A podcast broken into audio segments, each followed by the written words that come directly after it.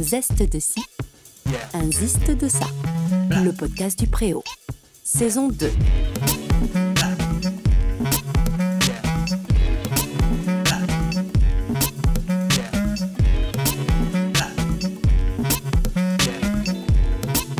Lou Pellissier ou l'art de décliner l'art. Graffiti, peinture, sérigraphie, dessin, tatou, fresque. La rue, la toile, du papier, le tissu, la peau, les murs. Aucun support ne résiste au petit personnage loufoque de Lou Pellissier. Bonjour Lou. Bonjour. Alors avant tout, euh, et comme toujours, euh, on aimerait bien entendre un tout petit peu euh, sur ton parcours. Alors mon parcours, il a commencé euh, avec le graffiti en 99-2000 jusqu'à euh, 2018 euh, pour les, les, les, les dernières pièces et euh, en 2014 je me suis euh, lancé avec le délire des, des, des, petites têtes, le petit concept des petites têtes euh, sur papier dans un premier temps, puis après je me suis, euh, j'ai décliné sur euh, différents supports. Alors, il faut savoir que Lou donc a développé un, je peux dire un, un concept presque, Mmh. euh, en créant des petites têtes féminines, masculines, avec des expressions. Euh, on retrouve notamment beaucoup les dents. C'est quelque chose moi qui en tout cas m'a pas mal. euh, interpellé et euh, sur un principe peut-être de, de dessin euh, à répétition. Donc on les retrouve côte à côte, les unes au-dessus des autres, euh, qui viennent remplir les espaces. Et ensuite, on retrouve autour des couleurs, des formes, des taches, ça peut être un peu de tout. Et tout cela décliné, ça peut aller d'une toile, ça peut être un dessin, mais aussi j'ai droit à un petit body pour Billy. C'est vrai, qui est exact. trop chouette. Euh, donc tout ça, vous pouvez évidemment le regarder sur son Instagram, sur son site et sur le nôtre où vous trouverez tous ces liens-là, comme d'habitude. Donc parle-nous un tout petit peu de euh, l'arrivée de ces personnages. Alors l'arrivée de ces personnages, euh, ça arrivait un peu par hasard. J'étais dans une salle d'attente pour une exposition et je regardais, il y avait une affiche avec plein de bonhommes en costume. Et euh, je ne sais pas comment dire, mais ça m'a interpellé. Puis, euh, comme je travaille dans une école avec les enfants dans, le périscolaire, à force de dessiner plein de bonhommes, euh, j'en suis venu à dessiner euh, voilà, plein, de, plein de petites têtes. Et avec le graffiti, le, côté répétitif, répétition, saturation, je les ai toutes collées les unes ensemble. Et elles sont devenues les, petites têtes. Et puis elles évoluent avec le temps aussi. Et elles s'appellent les petites têtes? Eh bien, alors, depuis peu, c'est les Happy Faces. c'est ah, euh, vrai. Ouais, c'est grâce, grâce à un client qui est devenu un ami en Hollande. Euh, qui les appelle les Happy Faces et euh, en fait j'ai trouvé ça euh, ouais ça, ça, ça, me va ça te va ouais. elles sont toujours contentes alors Happy Faces elles sont contentes en fait elles reflètent aussi un petit peu toutes les humeurs qu'on peut avoir euh, dans, dans la semaine hein. il y en a certaines elles sont pas forcément contentes il y en a d'autres elles sont tristes il y en a d'autres qui sont plus joyeuses et euh, d'autres qui dorment voilà c'est un peu le reflet de, chacun.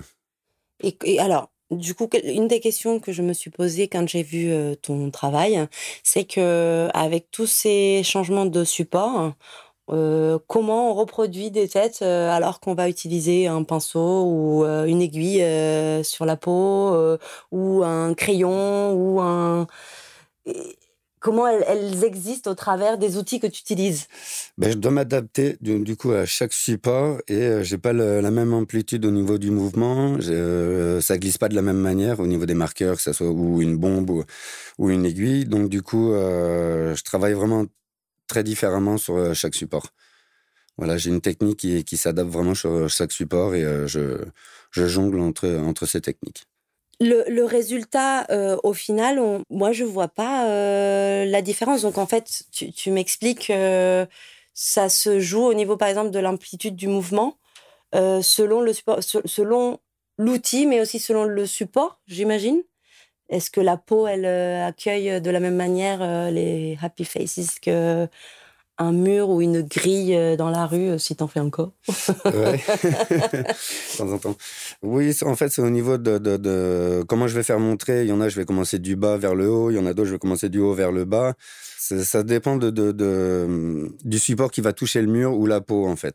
C'est pas du tout le, le, Ça glisse pas de la même manière. Donc, euh, Puis bon, ancrer aussi, c'est complètement une autre technique que le dessin. Là, vraiment, il y, a une démarche très technique au niveau du, du, piquage, enfin voilà, au niveau de l'ancrage qu'il qui, faut connaître. Donc, tu mets en place ces petites, ces petites têtes, ces petits personnages, et ensuite, tu commences à travailler d'abord sur quel support? Alors, au début, les petites têtes, je les ai faites sur papier. Et elle représentait un petit peu euh, toute la minorité, en fait, voilà, tous les, exclus, euh, les, artistes, les, travailleurs de l'ombre, les techniciens, euh, les musiciens, enfin voilà, un petit peu toutes ces personnes-là.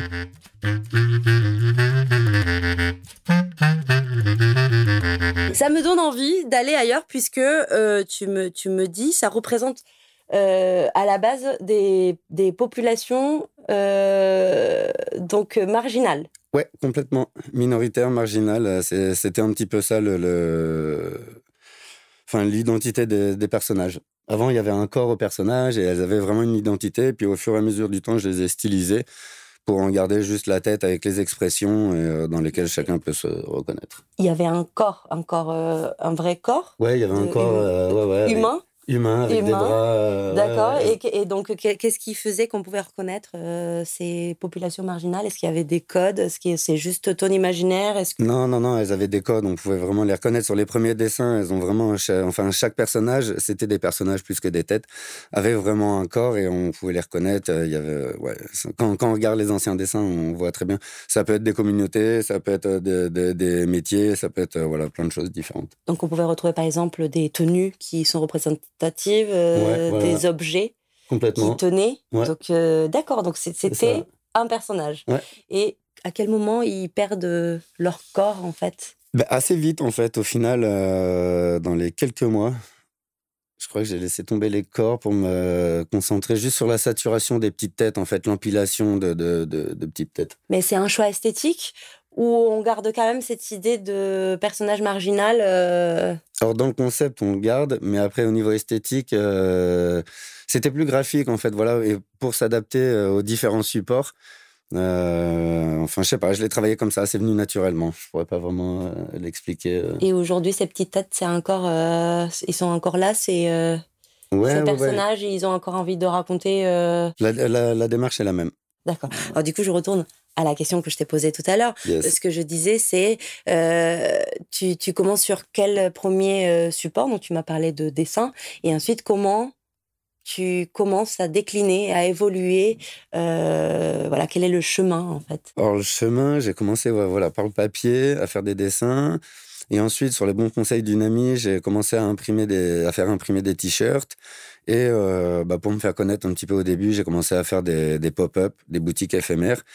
Et euh, pour agrémenter mon stand, en fait, euh, qui était euh, juste avec des t-shirts, bah, j'ai commencé à faire des, petites boîtes à bijoux. Enfin, j'ai commencé à dériver mes petites têtes sur plein de supports, des carnets, des portefeuilles en papier indéchirable. Enfin, voilà, j'avais une petite panoplie de, goodies. Et ça, ça a duré un temps. Puis après, après j'ai arrêté un petit peu les goodies et je me suis consacré vraiment au papier, à la toile. Et depuis 5-6 ans, là, aux fresques aussi, murales. D'accord. Donc, en fait, c'est juste l'envie de, de, poser ces personnages, les faire exister à tous endroits. Ouais, voilà. C'est là où tu te mets à décliner les, les, supports. Ouais, puis comme j'ai trouvé une forme assez graphique de pouvoir les, les, les décliner, ça s'adapte bien. On peut peindre un piano, on peut faire euh, enfin voilà, on peut faire un mur, on peut faire un casque de, scooter, enfin tout, tout support est le bienvenu. Et alors aujourd'hui, euh, quels, sont ou quelle est l'évolution euh, au niveau, on va dire, plutôt artistique? Mmh. graphique, pourquoi pas, mais artistique, démarche.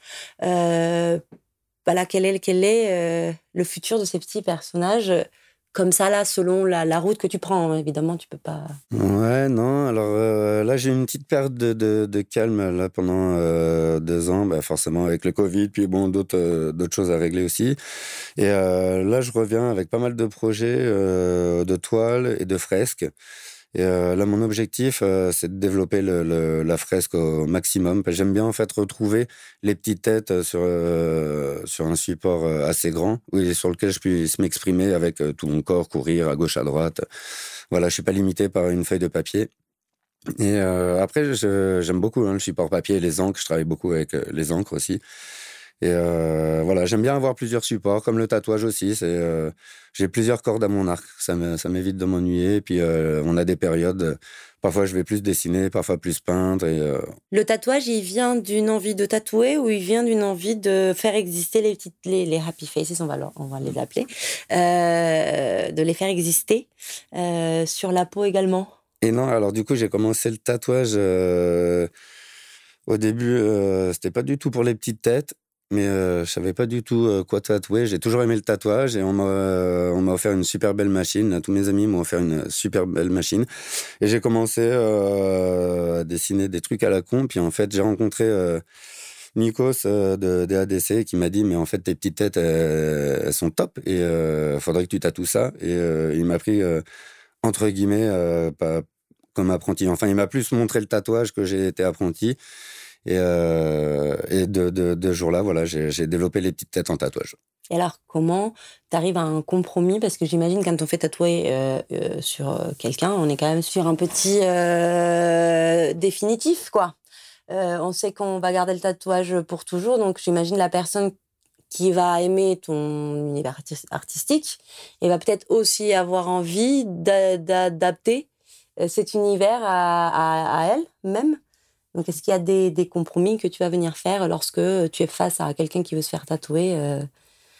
bon, En général, j'ai euh, plus ou moins carte blanche, on va dire. Euh, je prépare très peu de dessins à l'avance. j'ai mon univers artistique. Les personnes me disent plus ou moins ce qu'elles aiment. Puis le, jour J, voilà, on, dessine sur, le, sur le corps. J'ai plein de petits stylos avec lesquels je dessine. Et puis voilà, on passe pas mal de temps à dessiner, puis en fonction de ça, euh, une fois que c'est bon, ben, on, tatoue. Donc ce sont des pièces originales, uniques, et, euh, voilà. Tout est son unique. Donc on, a quand même au final, on, on exporte l'univers, mais euh, elle n'existe nulle part ailleurs. Non, et puis il y a une part de spontanéité dans le tatouage, c'est que je dessine toujours des petits carrés et des ronds que je vais remplir comme ça, sans, sans enfin, c'est spontané. Ça, c'est chouette. Donc, on est vraiment sur du tatou euh, artistique, en fait. On, vient, on vient te chercher parce que es, euh, voilà. Euh, c'est l'univers, c'est ces petites têtes qui nous attirent. Alors, je tatoue pas tous les jours, mais c'est une corde en plus à mon art, comme, bah, voilà, comme je disais, comme la peinture ou le, dessin. Mais c'est quelque chose dans lequel je me, je me vois bien, je me sens bien et j'aime bien tatouer. Après, c'est une, une démarche quand même. Comment on devient tatoueur? Comment on devient tatoueur? Bah, faut, Déjà, d'une, je pense qu'il faut être passionné et et après, il faut, faut, faut, y aller, il hein, faut, faut, faut, tester. Il n'y a pas de formation, il n'y a pas de... Non, on trouve, je sais pas moi... Non, alors en général, on trouve des, des apprentissages euh, chez, chez, des tatoueurs. Euh, voilà, c'est comme ça qu'on apprend, ou sinon de manière autodidacte, hein, pour, pour beaucoup, c'est comme ça. Je voulais donc euh, préciser, parce que moi, dans tes tableaux, quand je les regarde, dans tes fresques, on ne trouve pas seulement et uniquement même dans les tatouages d'ailleurs, euh, les têtes. Non, les têtes, c'est juste une partie de mon travail. Après, je dessine euh, d'autres choses. Euh, j'ai un autre univers artistique qui va être plus axé sur le nu, le dessin érotique, bondage, un petit peu de portrait, sur quelques dessins de voyage aussi, qui m'inspirent énormément au niveau des couleurs, au niveau de plein de choses. Mais euh, voilà, j'ai plusieurs, euh, ouais, plusieurs univers artistiques. Et est-ce que ces petites têtes qui, du coup, ont pris un, enfin, c'est une sorte presque de, de marque aujourd'hui hmm. On peut presque dire ça. Qui est déposée. Qui est déposée, c'est vrai. Donc, c'est une marque. une marque. Euh, est-ce qu'elle ne pollue, enfin, pas pollue, mais est-ce qu'elle ne. Interfère pas avec. Est-ce qu'elles ne viennent pas écraser peut-être euh, le reste de ton travail, euh, le reste de ton expression aussi, de ton expressivité euh, picturale Ouais, oh, c'est, c'est pas la première fois qu'on me pose ça comme question. Et en fait, je pense que il y a des périodes pour tout. En ce moment, c'est vrai que je suis axé, axé très petite tête. Mais il y a des périodes. j'ai fait une expo sur le bondage, par exemple, il y a, il y a peut-être un an, un an et demi. Euh, donc en fait, non, ça dépend vraiment des périodes euh, et puis de, de, mon énergie, de mes, mes, humeurs, de ce que j'ai envie de dire aussi, de ce qui se passe dans ma vie, ce que j'ai envie de, de peindre euh, ou pas. Mais ouais, en ce moment, c'est plus les petites têtes. Mais donc, c'est parce que c'est l'expression qui s'impose à toi en, en, ce moment Ouais, et puis professionnellement, en ce moment, j'ai peut-être plus développé ça. Au début, c'était plus les nus, maintenant, c'est un peu plus les petites têtes, mais après, euh, je me perds pas dans mes deux, euh, enfin, dans mes euh, plusieurs styles artistiques, mais Enfin voilà, je, je vadrouille. Donc on a quand même un lien profond aussi ancré dans ces petites têtes qui, qui, est rattaché à la profession, au fait de, de, vivre de ça, de manger avec. Ben, c'est en train de se développer, donc voilà, oui, c'est vrai que c'est peut-être un peu plus actuel. Bon, voilà, c'est quelque chose d'actuel, de, tendance un petit peu, tout ce qui est mélange de couleurs. Euh, je ne veux pas dire street art, mais un petit peu. Enfin, voilà, les personnes. Euh, enfin, quand on travaille à la bombe, quand on travaille au marqueur, voilà, on peut être associé euh, tout de suite ou assimilé tout de suite au street art, mais c'est pas forcément ce que je fais dans la rue. Donc, il y a un petit. il y a un petit gap entre tout ça. Voilà. Donc, tu, tu te reconnais pas forcément dans le street art? Ben, Dans le street art, pas forcément par rapport aux petites têtes. Après, au niveau de la technique que j'utilise, oui, parce qu'il y a de la bombe de peinture, il y a du marqueur, voilà, on retrouve un petit peu l'univers graffiti. Mais après, je fais pas de petites têtes, par exemple, dans la rue.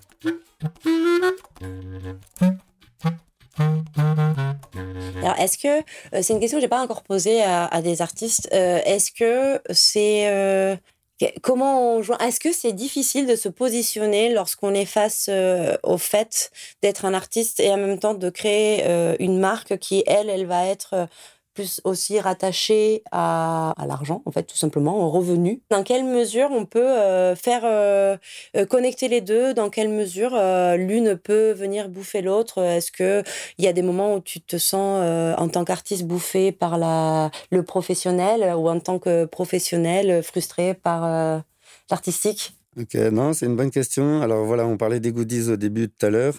Et euh, bah oui, là, ça fait par exemple 4-5 ans, j'ai un petit peu arrêté de faire des goodies pour euh, pas que ça vienne aussi trop dénigrer mon travail artistique. Alors du coup, au niveau euh, sur, sur l'aspect financier, enfin, on va pas appeler ça aspect financier, mais plutôt lifestyle, comme on dit. Et du coup, oui, mon but, bah, ça serait forcément d'en vivre. Après, euh, bien sûr, pas, pas, retourner sa veste, mais euh, oui, bien sûr, si, si, je peux en vivre, si je peux vendre des petites têtes, euh, mais avec grand plaisir, faut, faut, faut, bien manger à un moment donné. Après, ça n'empêche pas que je, je le fais de, de, par plaisir. Voilà, quand, quand je fais une fresque, j'y donne 200% de mon énergie, et si je suis pas content de ma fresque, je repeins en blanc et je la recommence. Ça t'est déjà arrivé? Pas encore parce que je donne 200% de mon énergie. Donc du coup, euh, voilà. Mais quand j'ai des piratés, si ça m'arrive de remettre un petit coup de blanc et de rattraper, enfin voilà, j'aime bien. Je suis assez maniaque au niveau de mon, mon boulot. Et euh, moi, une toile que je vends ou une toile que j'offre ou, euh, ou que je peins, voilà, il faut, faut qu'elle soit terminée comme je l'ai envie. Donc tu n'es pas, enfin, tu es très en paix avec les ponts qui se créent entre l'un et l'autre? Ouais, ouais, et parler d'argent, enfin négocier, ça fait partie du truc, ça, ça me pose pas de problème. Quand, quand on est carré là-dessus et qu'on en parle euh, ouvertement et de manière euh, posée, euh, ça, je pense que ça enlève aussi pas mal de, de, de, non-dits ou de, de, choses comme ça. Mais non, j'ai pas de problème à, à, vouloir développer mon art pour, pour en vivre. Est-ce que tu es tatoué? Ouais, aussi, bah oui. Un petit peu. Oui, quand même, j'ai toute ma jambe d'entraînement, entre guillemets. Donc tu t'auto-tatoues aussi Ouais, je me suis auto-tatoué pas mal, ouais. Ça fait pas. Euh, ben en fait, la douleur, on l'oublie hein, assez vite. Hein. Bon, pour certains, non, j'ai dû m'arrêter. Je les ai fait en plusieurs fois. Mais euh, en fait, c'est plus au niveau de la position parce que je peux pas tourner autour et euh, le, poignet, bon, voilà, c'est un peu compliqué parfois. Mais non, je me suis entraîné à faire même des petites têtes à main levée, sans dessin avant, à l'envers. Et franchement, le résultat, c'est pas mal. Eh ben merci Lou. Je pense qu'on a un petit peu réussi à, à débrider tout ça. Donc Lou a exposé chez nous dans le cadre des expos sur rue. Euh, donc vous avez peut-être déjà pu voir ces toiles. On a eu des grandes toiles. Hein. Euh, il me semble que c'était du 170, donc qui ont pris euh, toutes les verrières. mais on a eu aussi, il y avait des, c'était des dessins, c'était des peintures, non, de, Il y, avait des dessins aussi à l'encre. Non, c'était à l'encre, c'était de l'encre, voilà, c'est ça. Donc on a eu des, des, tableaux, des encres. Donc vous avez une grande diversité de son travail. Et ben, moi-même, j'ai in happy face. Ouais, sur la cheville. sur la cheville. Merci d'être venu, de nous avoir raconté tout ça. Bah, avec grand Et puis, plaisir. ben, n'hésite pas à nous envoyer tes dates, tes expos. On pourra ainsi les diffuser sur notre site. Avec Et- grand plaisir. Et chers euh, auditeurs, vous pouvez donc découvrir tout son travail euh, sur notre site et sur les liens associés à notre podcast. Merci. Au revoir. À bientôt tout le monde. Et voici Maxime euh, de retour pour une nouvelle chronique musicale. Qu'est-ce que tu nous as prévu pour aujourd'hui?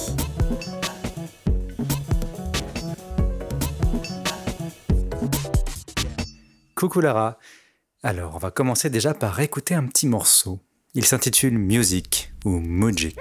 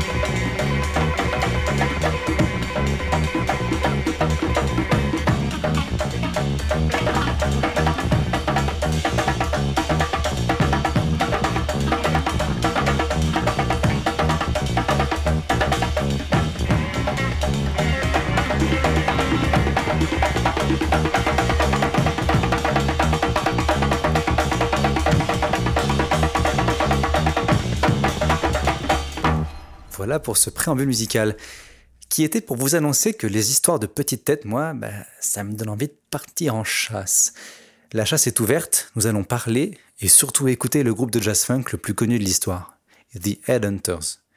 Et pour les nuls en anglais, comme ma maman, qui doit m'écouter, j'imagine, enfin je l'espère, Headhunters, ça veut dire chasseur de tête. Voilà, les petites têtes, chasseurs de tête.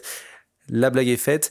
Euh, le morceau qu'on a écouté en premier était donc Music, de l'album Survival of the Fittest, un album sans Herbie Hancock. Nous reviendrons là-dessus un petit peu plus tard. Et pour revenir à notre blague, si tu l'as eu, tu vas la voir. Ceci nous emmène donc à la deuxième blague, pour une traduction cette fois-ci inversée de l'anglais, et qui introduit notre deuxième écoute. If you've got it, you'll get it. Un morceau issu du même album, qui est assez méconnu, c'est pour ça que j'en profite pour en faire écouter un deuxième extrait. Bonne écoute, à tout de suite.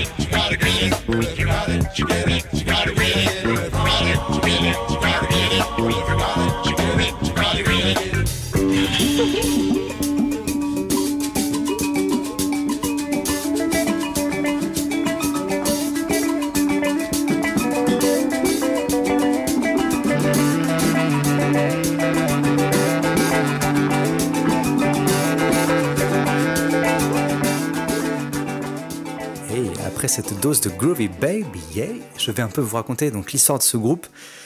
C'est un groupe qui a été fondé par le pianiste de légende, Herbie Hancock. Je vous ai dit qu'on reviendrait là-dessus. Pianiste toujours en vie. 83 ans, légende, toujours en vie. Il n'en reste pas beaucoup, donc euh, voilà, profitons-en pour en parler ou aller l'écouter. Ce cher Herbie a monté ce groupe en 1973, les Headhunters, en ne gardant avec lui que Benny Maupin, saxophoniste de son groupe précédent. Il a monté ce groupe voilà, pour euh, explorer de nouveaux horizons, les musiques électriques, le funk, le groove, tout ça. Donc ici, plus de piano à queue, mais euh, des synthés, des Fender Rose, de la basse électrique, des cocottes de guitare, des gros grooves de batterie.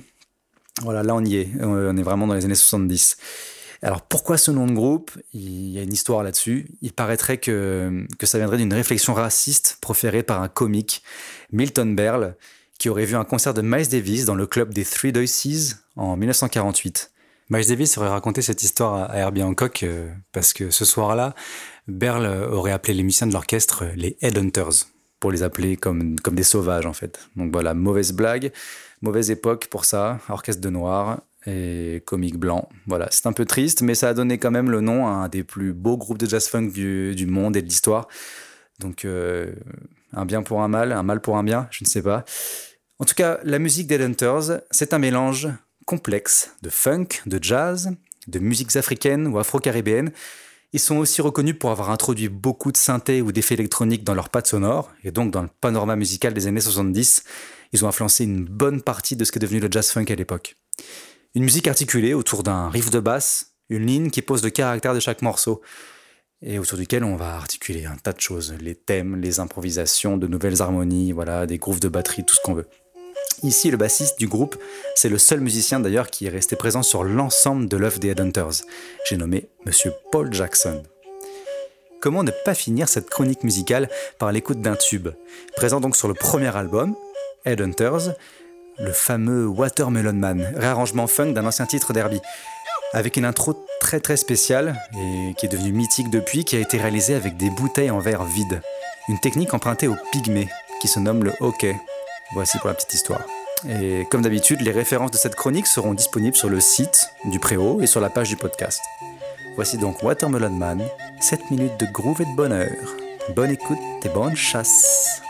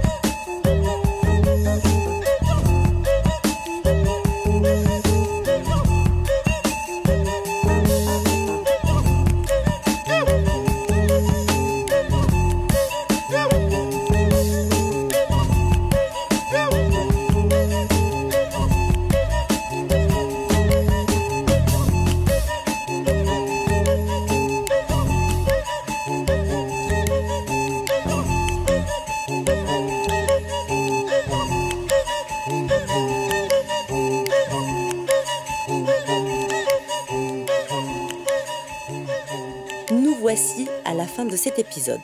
Vous pouvez, comme d'habitude, réécouter tous les épisodes de la saison précédente ainsi que celui-ci sur les plateformes habituelles et sur notre site web. On se retrouve très bientôt pour un nouvel épisode. En attendant, restez curieux.